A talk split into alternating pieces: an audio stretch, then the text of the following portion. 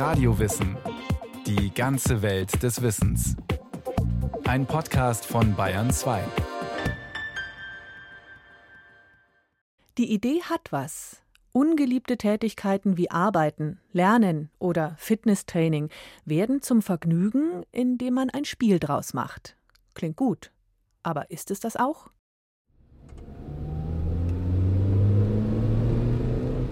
Ein Pkw braust über eine Landstraße, ein wenig schneller als erlaubt. Der Wagen nähert sich einer Ortseinfahrt, doch der Fahrer bremst nur gemächlich ab. Da machen sich die Kinder auf den Rücksitzen bemerkbar. Wir wollen den Smiley sehen, rufen sie. Erst jetzt beachtet der Fahrer die elektronische Anzeige am Straßenrand, die in roten Umrissen ein trauriges Gesicht zeigt. Darunter die deutlich zu hohe Geschwindigkeit des Fahrzeugs. Er tritt stärker auf die Bremse und nach wenigen Augenblicken wird aus dem traurigen roten Gesicht ein fröhlicher grüner Smiley. Darunter die Geschwindigkeitsanzeige 50 km/h. Solche Geschwindigkeitsanzeigen wirken offenbar nicht nur, wenn Kinder an Bord sind. Denn man findet sie an immer mehr Ortseinfahrten. Sie sollen Autofahrern einen zusätzlichen Anreiz bieten, ihre Geschwindigkeit zu reduzieren. Einen Anreiz, der stärker ist als das statische Ortsschild.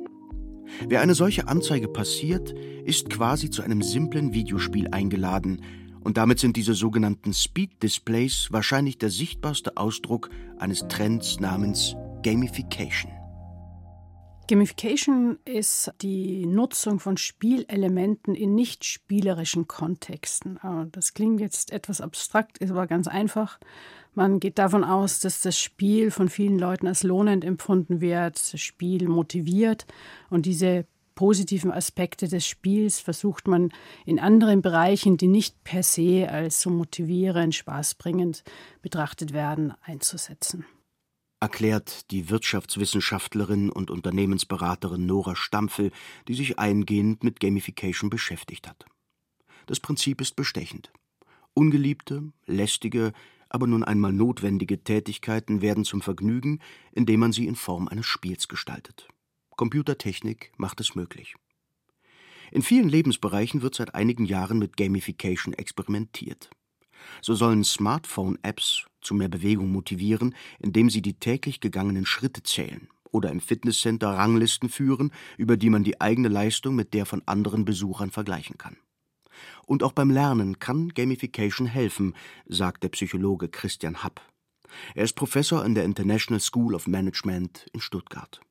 Es gibt eine Studie, die zum Beispiel mit Mitarbeitern gearbeitet hat, um zu schauen, ob einzelne Mitarbeiter eher so einen DIN A4-Zettel durchlesen, warum sie beispielsweise ihre Passwortinformationen nicht rausgeben sollten oder ob sie dazu eine Website lesen sollten oder in einer dritten Variante spielten sie ein relativ simpel animiertes Spiel, wo sie mit verschiedenen Fischen unterwegs waren und bekamen dann immer Beispiele, hm, wie URLs aussehen könnten, die gegebenenfalls nicht anzuklicken sind, weil die gefährlich sein könnten. Und die Fische wurden dann wie von so einem Angler, musste man dann draufklicken, welche URLs von den Fischen gefressen wurden. Das Spiel war sehr, sehr elementar, aber es konnte gezeigt werden, dass die Leute nicht nur eine äh, höhere Beschäftigung mit dem Thema zeigten, sondern auch mehr Freude daran hatten und auch die Inhalte besser erinnert haben. Möglich geworden ist Gamification dadurch, dass Video- und Computerspiele heute vielen Menschen vertraut sind. Längst haben sie die Mitte der Gesellschaft erreicht, sagt Professor Jens Müller, Experte für digitale Medien. Er lehrt Game Design an der Hochschule Augsburg. Es gibt diese Core-Gamer, die die großen Spiele wie Assassin's Creed oder The Witcher oder solche Spiele spielen, die viel Zeit brauchen wo man in Welten eintaucht und sich in Foren miteinander austauscht. Und dann gibt es natürlich diejenigen, die halt eher Mobile Games spielen, nebenbei Spiele konsumieren, an der Bushaltestelle, im Flugzeug, in der Bahn. Und ich glaube, dass es gesellschaftlich zu einer ganz normalen Situation wird, Spiele zu spielen, wie man Filme schaut, wie man Serien schaut. Das wird zu einer normalen, ganz normalen Freizeitbeschäftigung. Rund 30 Millionen Menschen in Deutschland spielen Umfragen zufolge zumindest gelegentlich Videogames. Folglich haben sie Erfahrung mit Prinzipien wie High Scores oder Badges, also Auszeichnungen, die es für bestimmte Leistungen gibt. Solche Prinzipien werden auch bei Gamification genutzt, denn sie motivieren, doch nicht jeden auf die gleiche Weise, erklärt der Psychologe Hugo Kehr. Er ist Professor an der Technischen Universität München. Es gibt unterschiedliche Menschentypen, die sich unterschiedlich motivieren lassen. Wir nehmen an, es gibt drei große Motive, das Anschluss, das Macht- und das Leistungsmotiv. Das Anschlussmotiv, da geht es darum, andere Menschen kennenzulernen, mit Leuten was zusammenzumachen. Das Anschlussmotiv wird dann am besten sozusagen angeregt, wenn man halt gemeinsam Aufgaben lösen kann, wenn man im Spiel in der Gamification-Applikation, wenn man da mit anderen zusammengeschlossen wird, gemeinsam als Team Probleme löst, gemeinsam auch vielleicht dann die Erfolge feiert. Der Leistungsmotivierte ist äh, motiviert durch leistungsbezogenes Feedback, der will sich immer verbessern, der möchte eben Effizienz steigern und das kann man auch im Spiel natürlich sehr gut abbilden über Punkte, über klares Feedback, über Anreize, was muss ich tun, um mich zu verbessern. Und der Machtmotivierte schließlich, der möchte Einfluss haben, Kontrolle, Erfolg haben, möchte, dass der Erfolg visibel ist, dass der sichtbar ist.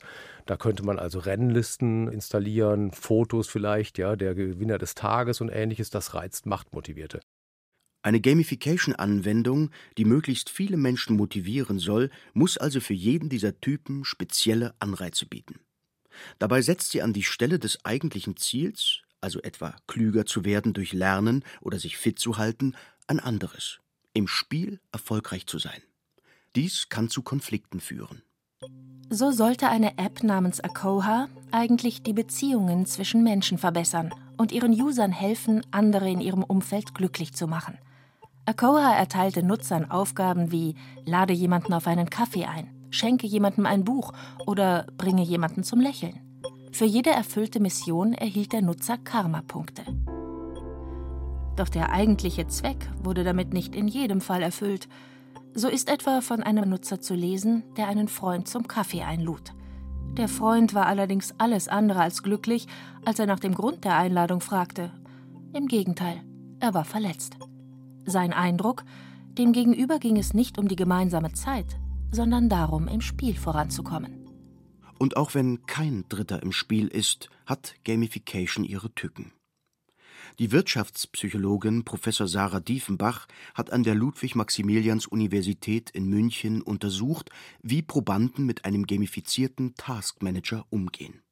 Habitica ist im Prinzip ein Produkt, ja, was einem dabei helfen möchte, unliebsame To-Dos schneller zu erledigen und insgesamt sein Leben und alles, was man da äh, erreichen will, besser in den Griff zu bekommen. Also eigentlich wie eine To-Do-List, aber eben in digitaler Form und mit Spielelementen.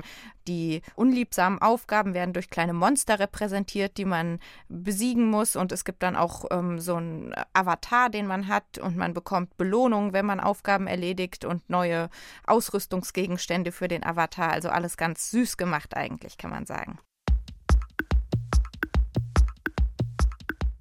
Je besser Nutzer ihre Aufgaben in der realen Welt erledigen, desto weiter schreiten sie im Spiel voran.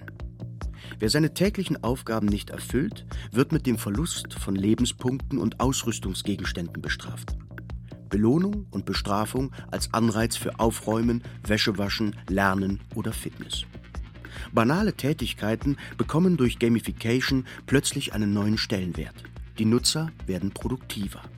Das zumindest ist die Theorie. In der Praxis jedoch ergaben sich in der Untersuchung der Münchner Forscher allerlei paradoxe Effekte. So wurde Produktivität unter Umständen nicht etwa belohnt, sondern bestraft. Ein Proband berichtet etwa, in diesen drei, vier Tagen hatte ich einfach keine Zeit, mich neben meinen ganzen To-Dos, die ich hatte, auch noch um dieses Tool zu kümmern. Das heißt, es war eigentlich eine sehr erfolgreiche Woche. Ich habe alles geschafft. Und habe aber von diesem Tool nur negatives Feedback bekommen, weil ich angeblich überhaupt nichts gemacht habe und nach dem Programm eigentlich ein fauler Hund war. Eigentlich waren die letzten Tage super produktiv. Jetzt aber fühlt es sich so an, als wäre ich faul gewesen und sollte mich mehr um meinen Kram kümmern. Auch verführte die App zu Tricksereien. Wenn du auch Kleinigkeiten immer schnell als To-Do definierst, nur um sie danach direkt zu erledigen, in der Zeit hättest du sie wahrscheinlich zweimal erledigen können. Trotzdem hast du danach den Eindruck, hey, du bist ja schon wieder ein Level aufgestiegen. Du hast jetzt 15 To-Dos oder so erledigt und hast ja ganz schön viel geschafft. Aber eigentlich ist das nur so Kleinkram, der sonst gar nicht aufgefallen wäre. Das hält dich aber dann davon ab, die großen Sachen anzugehen, weil du halt denkst, du warst ja schon so fleißig. Diese Mechanik motiviert dich fast ein bisschen dazu, dich mit Kleinkram aufzuhalten. Die App wird zum Selbstzweck und bei manchem sogar zum Herrscher über den Alltag eine Teilnehmerin, die erzählt hat, dass sie eben vollkommen auch aus dem Blick verloren hat, was eigentlich im realen Leben los ist und was ihr da was bedeutet. Und sie hatte sich irgendwie das To-Do gesetzt, ihrer Schwester bei der Steuererklärung zu helfen. Und anstatt dann am Weihnachtsfeiertag eben im Kreise der Familie das Fest zu genießen, hat sie diese Steuererklärung gemacht, weil Habitika gesagt hat, das ist jetzt noch fällig irgendwie. Und das sind auch solche Seiteneffekte, dass man sich zu sehr auf ähm, eben diese Anweisungen von der Technik dann einlässt und gar nicht mehr dazu kommt, zu reflektieren, Will ich das eigentlich? Ist das, wo ich hin möchte? Auch wenn Gamification nicht immer eine Hilfe ist, es verbinden sich große Hoffnungen mit ihr. Vor allem in der Wirtschaft, wo man etwa darauf hofft, Arbeitnehmer zu höheren Leistungen anspornen zu können. In einer amerikanischen Fabrik für Tischlampen etwa bekommen Arbeiter für jeden Handgriff Punkte. Vom Auspacken der Bauteile bis hin zum Qualitätscheck des Lampenschirms. Gegenseitige Hilfe bringt Bonuspunkte. Sensoren erfassen jeden Arbeitsschritt. Je mehr Leuchten richtig zusammengebaut werden, desto weiter steigt der Punktestand, der auf einem Display an der Fertigungsstraße angezeigt wird. Zum Vergleich steht daneben die Punktezahl des Vortags. Regelmäßig treten die Teams unterschiedlicher Standorte gegeneinander an. Das soll nicht nur die Laune steigern, sondern auch die Produktivität. Und in diesem Fall scheint die Rechnung aufzugehen. Auch in Callcentern etwa wird Gamification erfolgreich eingesetzt. Dabei ist die Erkenntnis, dass sich die Arbeit durch Spiel versüßen lässt, keineswegs neu, sagt die Autorin Nora Stampfel. In den frühen Fabriken schon, ähm, wo die Arbeit ja wirklich sehr monoton, sehr anstrengend, sehr langweilig war, haben sich Mitarbeiter die Zeit vertrieben. Zum einen wurde in Pausen gespielt, es wurde Karten gespielt oder dergleichen, aber es gab auch damals schon am Beginn der Industrialisierung gab es auch schon das Phänomen, dass die Arbeit selbst zum Spiel gemacht wurde. In den 50er Jahren des 20. Jahrhunderts hat der US-amerikanische Soziologe Donald F. Roy untersucht, wie Arbeiter in Fabriken mit der Monotonie fertig werden. Dabei fielen ihm eine ganze Reihe von spielerischen Ritualen auf, die die Langeweile vertreiben sollten. Er hat etwa beobachtet, dass man so selbst auferlegte Quoten zu erfüllen versuchte. Jetzt mache ich äh, fünf grüne Stücke und danach mache ich ein gelbes oder so, dass man solche, sich selbst solche spielerischen Ziele setzte. Oder er hat auch beobachtet, dass man die Arbeitszeit durch Essenspausen zerstückelte. Also es gab dann Peach Time, ähm, Fish Time, Coke Time oder er hat auch sowas beschrieben wie Banana Time wo er beobachtete, dass ein Arbeiter jeden Tag eine Banane mitgenommen hat in der Arbeit. Und es kam jeden Tag wieder zu der gleichen theatralischen Auseinandersetzung, weil ein anderer Arbeiter diese Banane stibitzte und danach hat man sich eben so spielerisch gezankt um diese Banane und er nahm jeden Tag wieder eine Banane mit. Die Quintessenz des Ganzen ist, am Oi hat es ihm so beschrieben, dass durch diese spielerischen Tätigkeiten, auf die man ihm selbst kam, dass man dadurch den Arbeitstag verkürzte. Der Unterschied zur Gamification von heute Damals erfanden sich die Arbeiter ihre Spiele selbst. Heute werden sie quasi von oben verordnet. Und der Begriff des Spiels wird dabei sehr eng gefasst, kritisiert Nora Stampfel. Was vielleicht für uns im deutschsprachigen Raum auch so eine Hürde ist, ist, dass wir nur ein Wort für Spiel haben.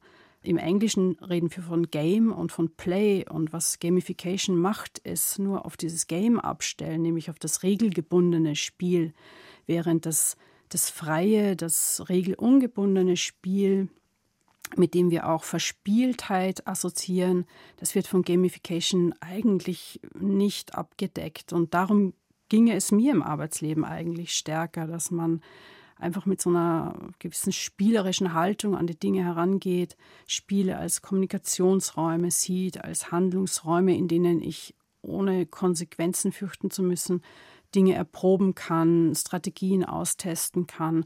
Na, auch wie im Computerspiel. Ich falle hin, ich stehe auf, ich probiere es nochmal. Das kann ich im Arbeitsleben in, in vielen Bereichen könnte ich das nutzen, um so einen Probehandelraum zu haben. Als abschreckendes Beispiel gilt der Fall eines Freizeitparks in Kalifornien. Dort wurden Reinigungskräfte in Echtzeit mit Punkten bewertet. Je fleißiger sie Waschmaschinen befüllten, desto höher war der Wert. Der aktuelle Stand war für jedermann auf einem Bildschirm zu sehen. Die Angestellten tauften die Anwendung elektronische Peitsche. Nach Protesten wurde das System wieder abgeschafft. Das ist im Grunde ja ein sehr altes Prinzip. Also vor allem im Vertriebsbereich gibt es das auch, ja, ich glaube immer schon, dass man so Leaderboards macht. Ne? Wer ist der Beste? Wer bringt am meisten Umsatz rein? Das wird dann eben so dargestellt, dass es für alle auch sichtbar ist. Das spornt Wettbewerb an. Dadurch schafft man natürlich auch eine enorme Transparenz. Jeder weiß genau, wo er selbst steht. Das ist ähm, das, was von Gamification gewollt ist, weil man sich selbst dann auch am anspornt, immer weiterzumachen. Jeder sieht aber auch, wo der andere steht. Also es wird so ein Wettbewerb geschaffen, was der Produktivität des Unternehmens gut tut, was aber für den Einzelnen äh, natürlich auch äh, zu erhöhtem Stress führt. Auch die Überwachungskomponente ist da nicht zu unterschätzen, weil die äh, Gamification-Anwendungen heute natürlich zum allergrößten Teil digital umgesetzt sind und man hier natürlich über äh, Verhaltensweisen dann sehr genau Aufschluss bekommt. Man hat ja praktisch ähm, die, das Verhalten des Menschen am Arbeitsplatz verdatet durch diese Anwendungen. So kann Gamification also auch dazu dienen, Menschen zu überwachen oder sie zu einem bestimmten Verhalten zu bewegen etwa im Bereich des Konsums. Selbst die Bonusmeilenprogramme der Fluglinien lassen sich als einfache Spielart von Gamification betrachten. Doch durch Smartphones tun sich noch ganz andere Möglichkeiten auf. Ein Beispiel dafür sind Empfehlungsdienste für Restaurants und andere öffentliche Orte. Eine vielgenutzte Smartphone-App führte eine Funktion ein, die das häufige Besuchen eines Lokals belohnt. Der Nutzer, der sich dort in den letzten 30 Tagen am häufigsten aufgehalten hat, wird mit einer Krone ausgezeichnet und erhält den Titel Mayor, wörtlich Bürgermeister. So entsteht ein Anreiz, Lokale zu besuchen und die App zu benutzen. Ein Anreiz, dem man sich als mündiger Bürger in diesem Fall durchaus entziehen kann. Auch wenn die Lust am Spiel generell durchaus dazu führen kann, dass die Vernunft aussetzt. Das sieht man im Bereich des Glücksspiels.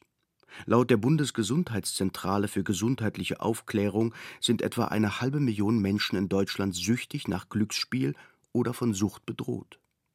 Und dann sind da all diejenigen, die kaum die Finger von ihrem Smartphone lassen können, weil viele Apps gezielt daraufhin programmiert sind, dass sie immer wieder neue Verlockungen bieten, sich weiter mit ihnen zu beschäftigen. Wenn das Leben von Spielen beherrscht wird, dann ist es technisch nur noch ein kleiner Schritt, das Leben selbst zu gamifizieren. In China geht man diesen Schritt. Dort hat die Regierung begonnen, Gamification in großem Stil zur Steuerung und Kontrolle ihrer Bürger einzusetzen. Ein Sozialpunktesystem soll Vertrauenswürdigkeit ermitteln und zwischen guten und schlechten Bürgern unterscheiden. Ein hoher Punktestand als guter Bürger ist notwendig, um bei der Bank einen Kredit zu einem normalen Zins zu bekommen oder um ein Zugticket kaufen zu dürfen. Punktabzug gibt es für Ordnungswidrigkeiten, Verkehrsvergehen oder Zahlungsverzug bei Rechnungen. Dieser Beamte in einem Forstamt weiß, worauf er im Alltag zu achten hat. Wenn ich bei Rot über die Ampel fahre, geht's runter mit dem Kontostand. Die öffentlichen Ämter sind alle verbunden. Wenn man sich in der Öffentlichkeit daneben benimmt, zum Beispiel in eine Schlägerei verwickelt ist, kommt man sofort auf die schwarze Liste. Auch meine Arbeit im Forstamt fließt in das Sozialkreditsystem ein. Wenn die Bürger mit unserem Service nicht zufrieden sind, können sie sich beschweren. Das hat dann Auswirkungen auf meinen Punktestand. Ein Spiel des Lebens.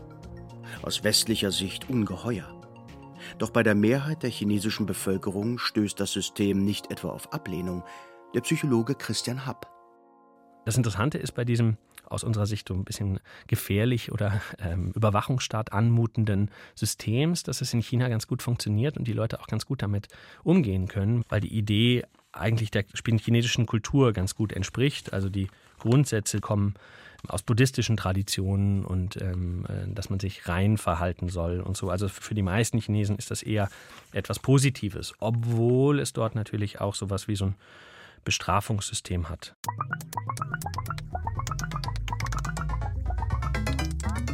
Das Beispiel China zeigt, Gamification hat viele Gesichter. Sie kann beim Lernen helfen, beim gesunden Leben oder uns die Arbeit versüßen. Sie kann uns aber auch verführen, manipulieren und überwachen. Gamification ist ein Werkzeug und seine Wirkung hängt davon ab, wer es mit welchem Interesse benutzt, sagt der Experte für digitale Medien Jens Müller. Jetzt hat man halt ein mächtiges Werkzeug in der Hand und dieses mächtige Werkzeug lässt sich natürlich auch missbrauchen. Gar keine Frage. Also Gamification ist nicht an sich gut, sondern es ist halt ein mächtiges Instrument. Und das ist in Lernspielen vielleicht nicht ganz so gefährlich, weil man dort äh, ja schon ein vernünftige und ähm, moralisch einwandfreies Ziel normalerweise hat. Bei der Manipulation im, im Marketing denke ich auch, äh, muss man genauer hinschauen, was da gemacht wird und ob das nicht tatsächlich gefährlich wird. Noch viele Fragen sind offen. Ob spielerisch gelernte Inhalte auch auf Dauer besser im Gedächtnis bleiben, ist beispielsweise bislang nicht erforscht. Mit welchen Techniken können Fitness-Apps ihre Benutzer dauerhaft motivieren? Und wie lässt es sich verhindern, dass etwa Unternehmen unseren Spieltrieb für ihre Zwecke ausnutzen? Sicher ist jedenfalls, der erfolgreiche und verantwortungsvolle Einsatz von Gamification ist alles andere als ein Kinderspiel.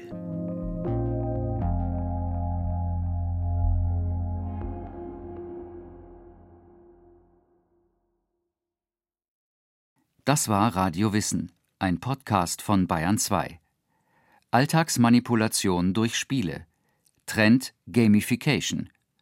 Autor Oliver Buschek. Regie Christiane Klenz. Es sprachen Schenja Lacher, Caroline Ebner, Axel Dorloff und Christian Schuler. Technik Roland Böhm. Redaktion Nicole Ruchlack. Wenn Sie keine Folge mehr verpassen wollen, abonnieren Sie Radio Wissen unter bayern2.de slash podcast.